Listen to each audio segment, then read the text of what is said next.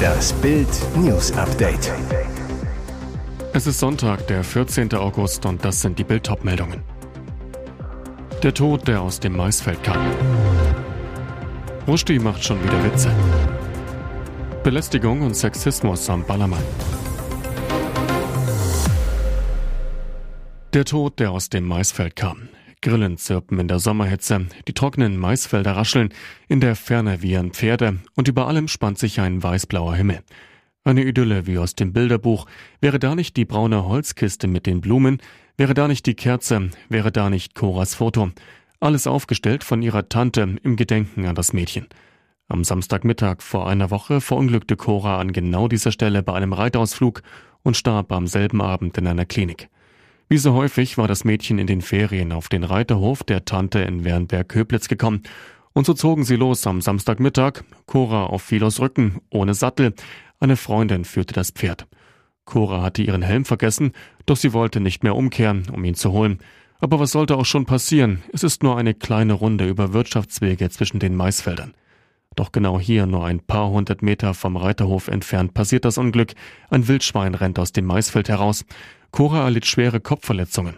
Notärzte belebten sie am Rande des Feldes wieder. Per Helikopter kam sie ins Klinikum Amberg, wo sie trotz einer Not-OP starb. Laut Obduktion an ihren schweren Kopfverletzungen. Rushdie macht schon wieder Witze. Es ist der Tag nach dem brutalen Messerattentat, ein Tag des Hoffens, ein Tag des Bangens und ein Tag der verstörenden Nachrichten aus dem Iran. Der indisch-britische Schriftsteller Salman Rushdie kämpfte im Krankenhaus um sein Leben. Salman wird wahrscheinlich ein Auge verlieren, die Nerven in seinem Arm wurden durchtrennt und seine Leber wurde durchstochen, erklärte sein Manager Andrew Wiley. Zunächst war der Autor an ein Beatmungsgerät angeschlossen. In der Nacht zum Sonntag kam die Nachricht, die Hoffnung macht, sein Gesundheitszustand hat sich offenbar gebessert. Ein Autorenkollege teilte mit, dass Rushdie vom Beatmungsgerät genommen wurde und spricht und scherzt.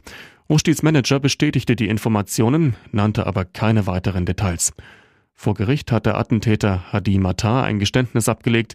Der Staatsanwalt, das war ein gezielter, unprovozierter, im Voraus geplanter Angriff. Schleuserwagen überschlägt sich, drei Migranten tot. Bei einem Unfall eines überfüllten Schleuserfahrzeugs im österreichischen Burgenland sind am Samstagvormittag drei Menschen getötet worden. Wie die Polizei mitteilte, überschlug sich der Kleintransporter gegen 9.30 Uhr bei dem Versuch, vor einer Polizeikontrolle am österreichisch-slowakischen Grenzübergang Kitze zu fliehen. Mit über 20 Migranten, die sich im Laderaum des Kastenwagens befanden. Vier Feuerwehren rückten aus, fünf Rettungshubschrauber kamen laut Kronenzeitung zum Einsatz, die Verletzten kamen in nahegelegene Krankenhäuser. Zwei Männer und eine Frau kamen ums Leben, sieben Menschen wurden laut Kronenzeitung schwer verletzt, auch Kinder waren in dem Wagen. Der Schlepper, vermutlich ein russischer Staatsbürger, sei festgenommen worden und werde verhört, sagte ein Polizeisprecher der österreichischen Nachrichtenagentur APA. Das Fahrzeug war demnach mit überhöhter Geschwindigkeit unterwegs. Über die Nationalität der Migranten wurden zunächst keine Angaben gemacht.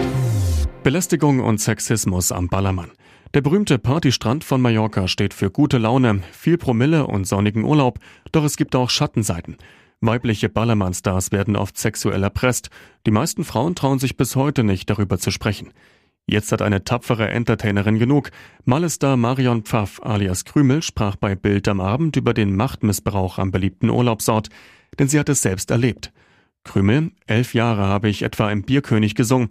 Es sind Aussagen gefallen wie zum Beispiel, wenn du mit mir ins Bett gehst, mache ich dich zum Star. Also ein dreister Vorschlag eines Tauschhandels, für den vor allem die DJs verantwortlich sein sollen. Sex gegen Promo. Krümel weiter. Die Erfahrungen habe ich des Öfteren gemacht, nicht nur am Ballermann. Es ging auch teilweise in Deutschland so zu. Deswegen ist es sehr schwer. Heute kann Krümel offen darüber sprechen. Sie hat ihren ganz eigenen Laden aufgemacht und ist nicht mehr angewiesen auf andere. Wie gefährlich kann Terzic Bayern wirklich werden? Dieser Trainerwechsel zeigt Wirkung. Marco Rose wurde nach schwacher Saison im Mai gefeuert. Edin Terzic durfte zum zweiten Mal nach 2020-21 die Mannschaft übernehmen. Eine Personalie, die sofort zündet und die die Bosse wieder von Titeln träumen lässt. Der Edin-Effekt. Wie gefährlich kann Terzic Bayern wirklich werden? Fakt ist, sowohl der knappe Sieg gegen Leverkusen als auch der Kampfauftritt in Freiburg zeigen, dass Spiele wieder gewonnen werden können, die in den letzten Jahren sicher nicht so geendet wären. Mit seiner Kumpelart haucht Terzic den Spielern wieder Leben ein. Nach Bams Informationen ist die Kabinenstimmung so gut wie seit langem nicht mehr. Terzic, die Stärke zeigt sich nicht nur durch die elf Spieler, die starten, es geht immer um die ganze Mannschaft. Abwehr-Neuzugang Nico Schlotterbeck ist sich sicher, die Dynamik ist einfach gut in dem Team. Man merkt, dass wir uns gut verstehen und das müssen wir jetzt aufrechterhalten, dann kann es eine gute Saison werden. Ob es auch für die Bayern reicht? Und jetzt weitere wichtige Meldungen des Tages vom Bild Newsdesk. Künftig können nur noch Reiche gepflegt werden. Pflegeratspräsidentin Vogler warnt vor drastischem Personalmangel. Ein junger Pfleger in Berlin arbeitet nach der Ausbildung in der Geburtshilfe. Er verdient 1900 Euro netto. Er liebt seinen Job, aber er spürt auch, das ist zu wenig für diese Aufgabe. Etwa für das Versorgen von Müttern, die gerade ihr Kind verloren haben. Sein bitteres Fazit, ich könnte auch bei Aldi an der Kasse arbeiten, da würde er zwar rund 200 Euro weniger verdienen, hätte aber keine Nachtschichten. Dieser Fall zeigt für Christine Vogler, Präsidentin des Deutschen Pflegerates, die Kosten-Nutzen-Rechnung stimmt nicht. Vogler ist Krankenschwester und Pflegepädagogin und sagt über den Beruf, er sei kein Ponyhof. Ihre Forderung, es muss mehr Geld im Portemonnaie bleiben, wenn man eine solch verantwortungsvolle Tätigkeit ausübt. Klar ist, in der Pflege muss sich etwas radikal ändern, Sonst fehlen im Jahr 2035 eine halbe Million Pflegekräfte. Und das bedeutet, wir können viele alte und Pflegebedürftige nicht mehr versorgen. New York Times Bericht über gebunkerte Geheimdokumente. Hat Trumps Anwalt das FBI angelogen? War es ein Versehen oder eine eiskalte Lüge? Einer der Anwälte von Ex-US-Präsident Donald Trump soll gegenüber dem FBI falsche Angaben über den Verbleib von Geheimdokumenten in dessen Besitz gemacht haben. Mindestens ein Anwalt des Republikaners soll im Juni eine Erklärung unterzeichnet haben, wonach das als geheim gekennzeichnete Material komplett an die Regierung zurückgegeben worden sei, berichtet die New York Times unter Berufung auf vier namentlich nicht genannte Personen.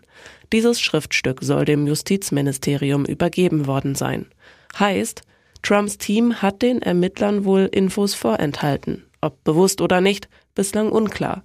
Fakt ist aber, dass das FBI auch wegen der Behinderung von Ermittlungen ermittelt und auch deshalb am vergangenen Montag zur Razzia bei Trumps Anwesen Mar-a-Lago anrückte. Möglicherweise war dafür die Erklärung seines Anwaltsteams ausschlaggebend. RTL zieht die Reißleine. Hartwig Show wird in die Nacht verbannt. Mit einem neuen Titel sollte alles besser werden. Gebracht hat es wenig. Aus der Sendung I Can See Your Voice wurde in diesem Jahr mit der dritten Staffel Zeig uns deine Stimme. Alles sollte nun besser werden. Dafür gab es sogar den Platz zur besten Sendezeit am Sonntagabend. Doch die Zuschauerzahlen der RTL-Show mit Moderator Daniel Hartwig blieben weit hinter den Erwartungen zurück. RTL zog daher jetzt die Reißleine.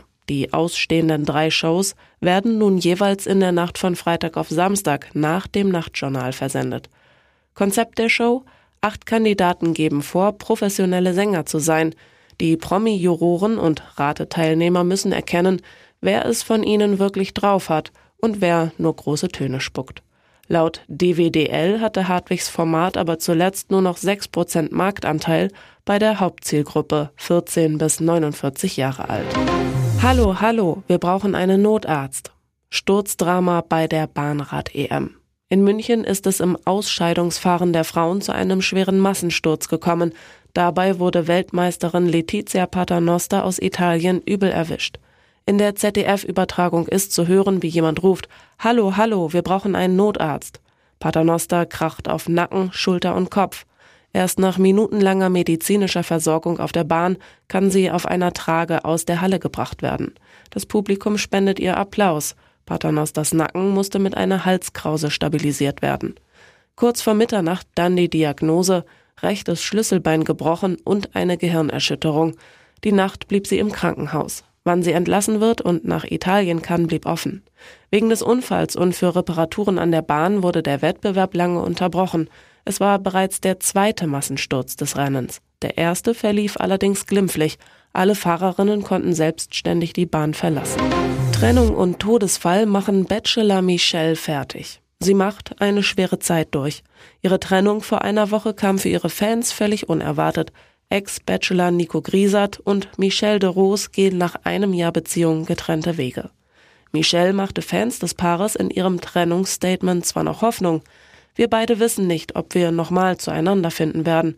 Inzwischen ist sie aber schon ausgezogen in eine neue Wohnung in der Nähe ihres Ex-Freundes, damit sich beide noch gemeinsam um ihre Hündin Kalja kümmern können. Doch nun der nächste Schock. In Michels Umfeld gab es auch noch einen Todesfall. Ihre besorgten Fans gibt die Kölnerin ein Update über ihre momentane Situation und Gefühlslage. Wer sich fragt, wie es mir geht, ich funktioniere halt aktuell einfach. Ich muss für meine Tiere funktionieren, für mich funktionieren, für meine Arbeit funktionieren und ja, so geht's mir. Auf Instagram wirkten die beiden eigentlich sehr glücklich, lachten zusammen, unternahmen viel. Einfach romantisch, bis vor einer Woche das große Liebesglück zerplatzte. Weitere spannende Nachrichten, Interviews, Live-Schalten und Hintergründe hört ihr mit Bild TV Audio. Unser Fernsehsignal gibt es als Stream zum Hören über TuneIn und die TuneIn-App auf mehr als 200 Plattformen, Smart Speakern und vernetzten Geräten.